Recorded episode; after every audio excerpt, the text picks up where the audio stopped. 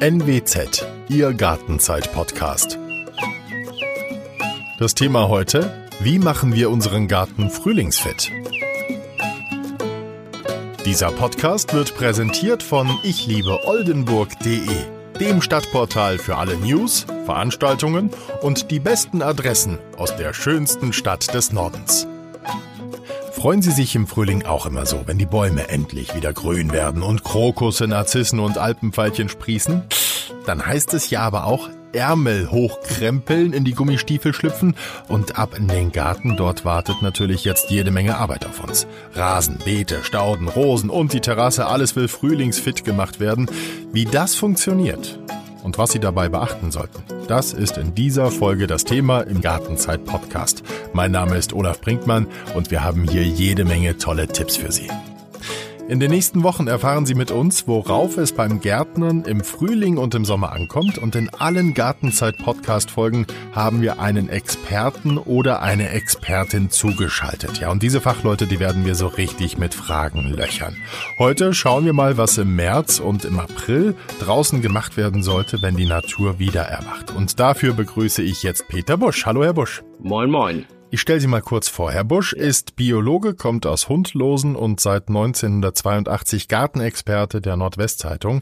Wer hier zuhört, der kennt Sie ja vielleicht schon, Herr Busch, aus vielen Artikeln und Veranstaltungen unserer Zeitung. Jetzt haben wir Sie auch für unseren Podcast gewinnen können und ich freue mich, dass Sie dabei sind. Ja, gerne. Herr Busch, lassen Sie uns einsteigen. Ich denke, das kennen viele. Wenn der Frühling kommt, dann steht im Garten jede Menge Arbeit an. Aufräumen, Pflanzen zurückschneiden, den Rasen vertikutieren. Und wer jetzt nicht gerade so ein alter Gärtnerhase ist wie Sie, der ist vielleicht unsicher. Was muss wann gemacht werden? Wie sehe ich richtig? Das sind heute unsere Fragen. Für den Anfang ist es ja vermutlich erstmal gut, eine Bestandsaufnahme zu machen, oder? Was mache ich da? Das ist richtig.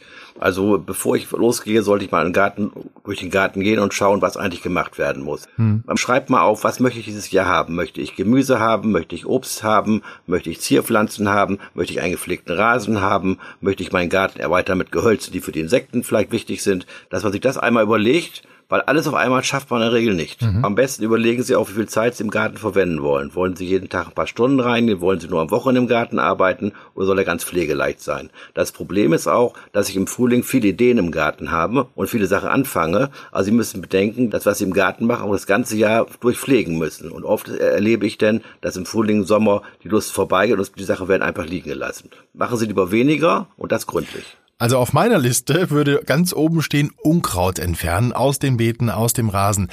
Herr Busch, ist da jetzt schon der richtige Zeitpunkt für? Der schlaue Gärtner hat wenig Unkraut, weil der Boden im Garten bedeckt ist. Wenn ich natürlich den ganzen Garten schwarz umgegraben habe, dann gibt es immer einen Impuls, dass Unkraut sich den Garten wieder begrünt. Und da gibt es, ähm, erstmal differenziere ich zwischen Wurzelunkräutern wie Schachtelhalm, wie Giersch und Quecke und zwischen Blütenunkräuter wie Franzosenkraut oder Löwenzahn oder Greiskraut. Da gibt es unterschiedliche Möglichkeiten. Wurzelunkräuter muss ich ausgraben im Garten. Wenn ich sehr viele habe, gibt es auch die Möglichkeit, den Garten, den Boden abzudecken. Ich kann Kartonpappe nehmen, damit den Boden bedecken, schindelartig, und da oben meinetwegen Holzhäcksel drüber tun, damit es nicht so aussieht. Mhm. Und dann wird das, die Kräuter, Unkräuter erstickt. Äh, bei Blühunkräutern, da ist es sinnvoll, diese spätestens bei der Blüte herauszureißen und ein Wasserfass zu verjauchen. Denn wenn ich diese Unkräuter auf den Kompost lege, kommen sie noch zur Notreife und samen sich aus. Und man muss bedenken, dass viele Unkräuter ähm, sagen wir mal, das Franzosenkraut bis zu 30 Jahre keimfähig im Boden bleibt und eine Pflanze kann bis zu 30.000 Samen entwickeln. Um Gottes Willen. Da kann man sich vorstellen, was für eine Explosion im Garten passieren kann. also letztendlich, ich, es gibt einen Zeitpunkt im Frühling, da gehe ich an keiner blühenden Pflanze, ähm, die ich im Garten nicht haben will, vorbei, sondern ich pflücke sie ab. Wenn wir jetzt loslegen und sagen, wir fangen mal in den Beeten an, und zwar in den Beeten, wo die Sträucher stehen, die Blumen und die Stauden, was mache ich da als erstes? Womit fange ich an? Im Frühling ist der Zeitpunkt des Düngens. Die Sträucher und die Stauden brauchen natürlich Nährstoffe und die kann ich im Frühling ausbringen. Ich empfehle da organische Dünger, die kann man einfach ausstreuen. Im Stauden mit kann man sie ein bisschen einarbeiten. Wenn Sie spezielle Zierpflanzen haben, wie Rhododendron und Azaleen, die im sauren Boden wachsen, ja. dann brauchen Sie auch spezielle Dünger die physiologisch sauer reagieren. Ja. Aber für die normalen Gehölze reicht eigentlich organischer Volldünger aus. Auf jedem Düngesack ist eine Anleitung, wie viel Dünger man pro Quadratmeter ausbringt. Das ist da sehr, sehr gut beschrieben. Ja, das steht da drauf, aber um die richtige Menge zu ermitteln, muss ich ja eigentlich auch wissen, wie ist der Nährstoffgehalt in meinem Boden? Wie ja. finde ich das raus, Herr Bosch? Ja, dazu ist es sehr wichtig, alle fünf bis Jahre eine Bodenanalyse machen zu lassen. Sie können zu Hause eine Bodenprobe schon mal entnehmen. Wenn Sie also einen Gemüsegarten haben von 100 Quadratmeter, können Sie an zehn verschiedenen Stellen Bodenproben entnehmen. Dazu stechen Sie mit einem Spaten in den Boden hinein, legen einmal die Erde zur Seite, stechen im nächsten Schritt einen 10 cm Streifen ab und nehmen dort von oben nach unten einen 1 cm Probe ab und tun sie einen Wegglas. Sie haben dann nach 10 Proben ungefähr ein Liter und das kann eingeschickt werden. Es gibt einmal Bodenanalyseinstitute und es gibt staatliche Institute, die sogenannten LUFAs, das sind die landwirtschaftlichen Forschungs- und Untersuchungsanstalten und dort kann man die einschicken und bekommt nach einiger Zeit eine Untersuchung zurück. Wenn man will, kriegt man auch eine Düngerempfehlung. Ist das teuer? Die Untersuchung kostet in der Regel so um die 30 Euro, die Düngerempfehlung kann nochmal da drauf etwas Das kosten. geht ja, das ist ja überschaubar, ne? Wenn man das alle ja. paar Jahre nur macht, dann... Das sollte man halt fünf bis zehn Jahre machen, hat man auch, weil es gibt auch, wenn äh, Nährstoffungleichgewichte im Boden sind, nützt auch eine Düngung nicht. Ja, Nährstoffe, Herr Busch, das ist ein ganz gutes Stichwort. Ähm, äh, viele wollen in ihrem Garten ja nicht nur was zu sehen haben, sondern vielleicht auch das ein oder andere zum Essen. Stichwort Erdbeeren und Co. Was muss ich denn tun im Frühjahr, damit es mit Erdbeeren, Himbeeren und Stachelbeeren zum Beispiel klappt? Erdbeeren muss man ein bisschen putzen, weil sie meist die alten Blätter schadhaft sind. Man kann sie bis auf die Herzblätter wieder ein bisschen putzen, also sauber machen. Mhm. Ähm, und dann brauchen, sie werden, Erdbeeren werden in der Regel im Herbst gedüngt.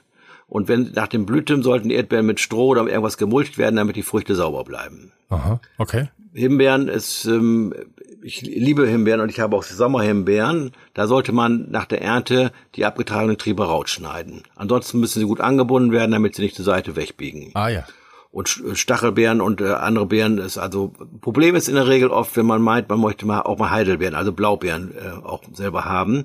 Die brauchen einen extrem sauren Boden mhm. und das kann in Gärten, die äh, eigentlich eher ein bisschen weniger Säure haben, mit Schwierigkeiten sein. So also ich da sagen würde, pflanzen Sie Heidelbeeren oder Blaubeeren, wenn sie Moorboden haben in ihrem Garten, aber sonst nicht. Aber das wäre jetzt für mich nicht so das Problem. Da geht's mir wie Ihnen, Herr Busch. Ich stehe auch mehr auf Himbeeren und die wachsen bei mir im Garten ganz wunderbar. Aber wie sieht's denn da mit dem Schnitt aus? Müssen, sagen wir zum Beispiel, die Himbeersträucher oder die Johannisbeersträucher im Frühjahr zurückgeschnitten werden? Und wann lege ich bei Obstbäumen Hand an? Die Obstgehölze müssen immer gepflegt werden. Obstgehölze, sag ich mal, sind äh, einmal sind Himbeeren und Brombeeren und einmal sind es Stachelbeeren und Johannisbeeren. Bei den Sommerhimbeeren und bei den Brombeeren werden im Frühling die abgetragenen Triebe ausgeschnitten, weil diese an zweijährigen Holz äh, fruchten. Es gibt allerdings auch Herbsthimbeeren, da schneidet man im Herbst leicht die Triebe ab und hat man da keine Last mit. Und bei Stachelbeeren und Johannisbeeren empfiehlt sich auch Ende Februar, März ein Schnitt, wo die Pflanzen leicht zurückgeschnitten werden. Und da das Sträucher sind, wenn sie zu eng sind, kann man auch mal Triebe ganz herausnehmen. Sträucher sind nämlich Gehölze, die immer mehrere Bodentriebe ausbringen. Mhm. Also Pflege ist da auch schon notwendig. Und da gerade Stachelbeeren stachelig sind und keiner so richtig gerne beigeht, empfiehlt sich da die große Astschere. Dann kann man, kann man die auch schneiden, ohne dass man äh, an den Händen Verletzungen hat. Und bei den Obstbäumen? Ja, der ultimative Tipp ist ein ganz alter. Man sollte durch einen Apfelbaum eine Mütze durchwerfen können.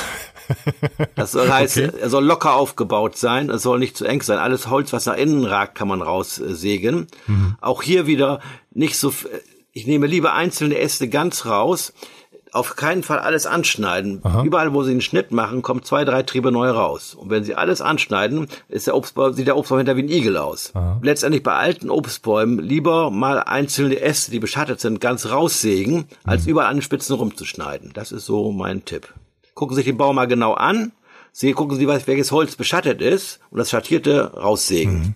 Und es ist kein Problem, wenn es nochmal kälter wird? Äh, nach dem Schnitt gibt es kein Problem. Also der Apfelbaum ist gut geschützt gegen Frost. Was empfindlich ist, ähm, wenn mal Ende April starker Frost kommt, kann die Blüten erfrieren, dann habe ich dem Jahr keinen Ertrag. Mhm. Wenn ich jetzt so viel wegschneide, ja, dann kriegen ja vielleicht einige Angst, äh, dann kann ja gar kein Obst mehr wachsen. Aber kann es eventuell sein, dass das Obst am Ende ein, ein besser ist, ich habe einen besseren Apfel, ja. wenn eben nicht alles voll hängt mit Äpfeln. Richtig, und man sollte auch bedenken, dass es ganz normal ist, dass es einen Fruchtfall gibt. Bei Äpfeln gibt es zum Beispiel einen Apfelwickler, der legt sein Ei außen an den Apfel ran, die Raupe kriegt rein und ernährt sich von innen und er fällt runter. Also es muss auch nicht alles Obst, was an den Bäumen dran ist, reifen. Es ist vollkommen normal, dass, äh, dass welche runterfallen. Man muss halt auch nicht glauben, dass man immer alles ernten muss. Also lieber letztendlich weniger ernten und dafür gut ausgereiftes Obst. Dazu muss es auch besonders sein, der, Apfel, der Apfelbaum oder der Obstbaum, und nicht so schattig sein.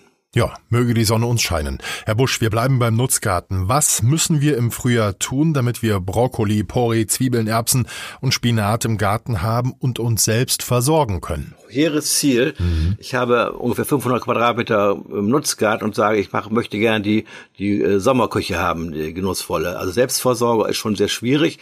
Wenn ich Kohl haben will, brauche ich einen sehr guten Boden, einen ja. tonhaltigen, lehmhaltigen Boden. Ich baue bei mir, ich habe einen reinen Sandboden, ich baue keinen Kohl an. Aber es geht erst um erste Salate oder um Spinat ist kein Thema. Zeitig aussehen ist die Sache.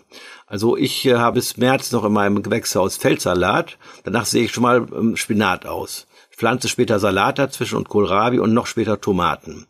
Also entscheidend ist, zeitig auszusehen. Und allen Gärtnern empfehle ich auch, die im Norden leben, sich ein Gewächshaus sich anzuschaffen, weil die Kulturzeit ist dann deutlich viel länger mhm. und man erntet viel mehr. Also wer das Geld hat und es die Zeit hat, dem empfehle ich auf jeden Fall ein Gewächshaus. Mhm. Okay. Und wann sehe ich was? Ich kann aussehen im Frühling ist Spinat schon mal im März, ich kann große Bohnen aussehen Ende März, ich kann im April die Kartoffeln legen und so geht das Stück für Stück mhm. weiter. Herr Busch, auch an dieser Stelle wieder die Frage nach dem Dünger. Welcher Dünger ist der richtige fürs Nutzbeet? Ich empfehle erstmal zu kompostieren im eigenen Garten und Kompost zu verwenden. Und wenn das nicht reicht, empfehle ich organischen Volldünger. Und wenn ich in meinem Nutzbeet alles richtig angestellt habe, dann braucht es ja gar nicht so lange, bis ich schon was ernten kann, gell?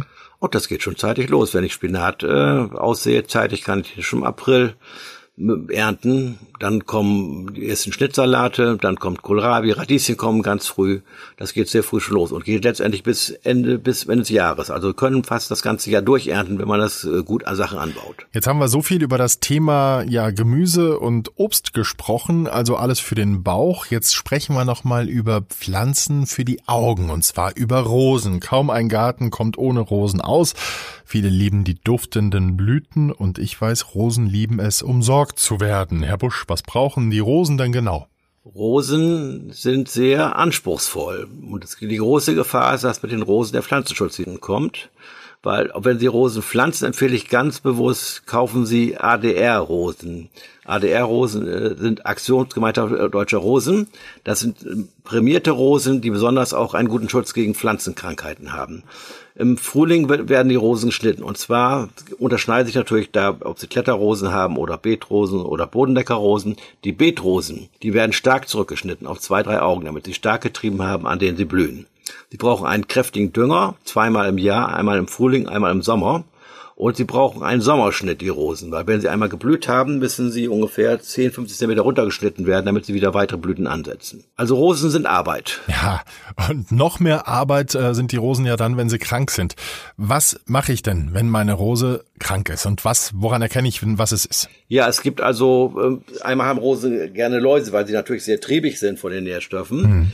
Das kann man äh, beobachten. Man kann einfach im Wasserstrahl sie äh, abspülen hm. Wenn Rosen Pilzkrankheiten haben, sollte man die Blätter einsammeln, die kranken Blätter und aus dem Gartenbereich entfernen. Das sage ich immer ganz gerne, weil die haben auf dem Kompost nichts zu suchen, weil da die Pilzsporen sich wieder ausbreiten. Ja. Das heißt also aus dem Gartenbereich entfernen, wenn Sie hier haben eine Biotonne, in die Biotonne rein oder sonst äh, äh in die Restmülltonne. Und wo wächst die Rose am besten? Rose möchte gerne auch einen lehmhaltigen, kräftigen Boden haben, einen nährstoffreichen. Aha. Ähm, es ist ja so, ich pflanze gerne, wenn ich Rosen pflanze, wurzelnackte Rosenpflanzen. Die kann man sich über Winter zustecken lassen und die werden ab Herbst gepflanzt, weil dann wurzeln sie über Winter schon und können im Frühling gut austreiben. Natürlich kann man auch, gibt's heutzutage immer Rosen als Container, das heißt also im Pflanzcontainer, die kann man das ganze Jahr über pflanzen. Hm. Sind aber natürlich auch dementsprechend die teuersten Rosen. Hm. Es werden ja oft schon blühende Rosen verkauft auf den Märkten. Das ist die teuerste Variante der Rosenpflanzung. Herr Busch, jetzt haben wir neben den Rosen auch zum Beispiel Taglilien, Rittersporn oder Funkien im Garten. Welche Pflege brauchen denn die Stauden im Frühjahr? Ich, bei mir ist es so, dass die Stauden über Winter ihre, ihre Triebe stehen lassen vom letzten Jahr und die werden im Frühling zurückgeschnitten. Hm. Dadurch haben die über Winter haben in den Spitzen Insekten die Möglichkeit dort zu überwintern oder auch die Vögel können sich von den, an den Samen bedienen. Also im Frühling ist die Zeit, wo ich das Staudenbeet bearbeite. Meist kann man es zurückschneiden oder einfach abbrechen, die Triebe. Und dann sollte man Stauden mit auch düngen, damit auch da wieder gut äh, Wachstum da ist. Wenn Stauden äh, sehr alt sind, lohnt sich auch da eine Teilung. Die kann man im Herbst oder im Frühling vornehmen. Man kann dort quasi, wenn ich einen Kreis habe, eine Staudenpflanze, steche ich die äußeren Bereiche ab, die inneren schmeiße ich weg und die äußeren äh, Bereiche pflanze ich neu ein. Aha. So kann man Stauden auch verjüngen. Jetzt ein Thema im Garten, Herr Busch. Ich glaube, da kochen die Emotionen schon mal hoch. Also mir geht das so. Die ja. einen haben überhaupt kein Problem, wenn mal ein Löwenzahn aufgeht, ein Gänseblümchen kommt oder Pilze entstehen. Für andere, zu denen gehöre ich auch, ist das aber ein rotes Tuch. Bei mir kommt erschwerend hinzu, dass ich auf der anderen Seite vom Haus eine riesige Wiese habe, die zum Heumachen genutzt wird. Und die Wiese ist wirklich knallgelb, wenn der Löwenzahn blüht. Da steht ein Löwenzahn direkt neben anderen. Was muss ich im Frühjahr tun, damit es mit dem perfekten Rasen doch klappt? Also, wenn Sie neben Ihrem Rasen eine Wiese haben mit blühenden und samenden Löwenzahn, äh, dann sollten Sie vergessen, einen schönen Rasen zu haben.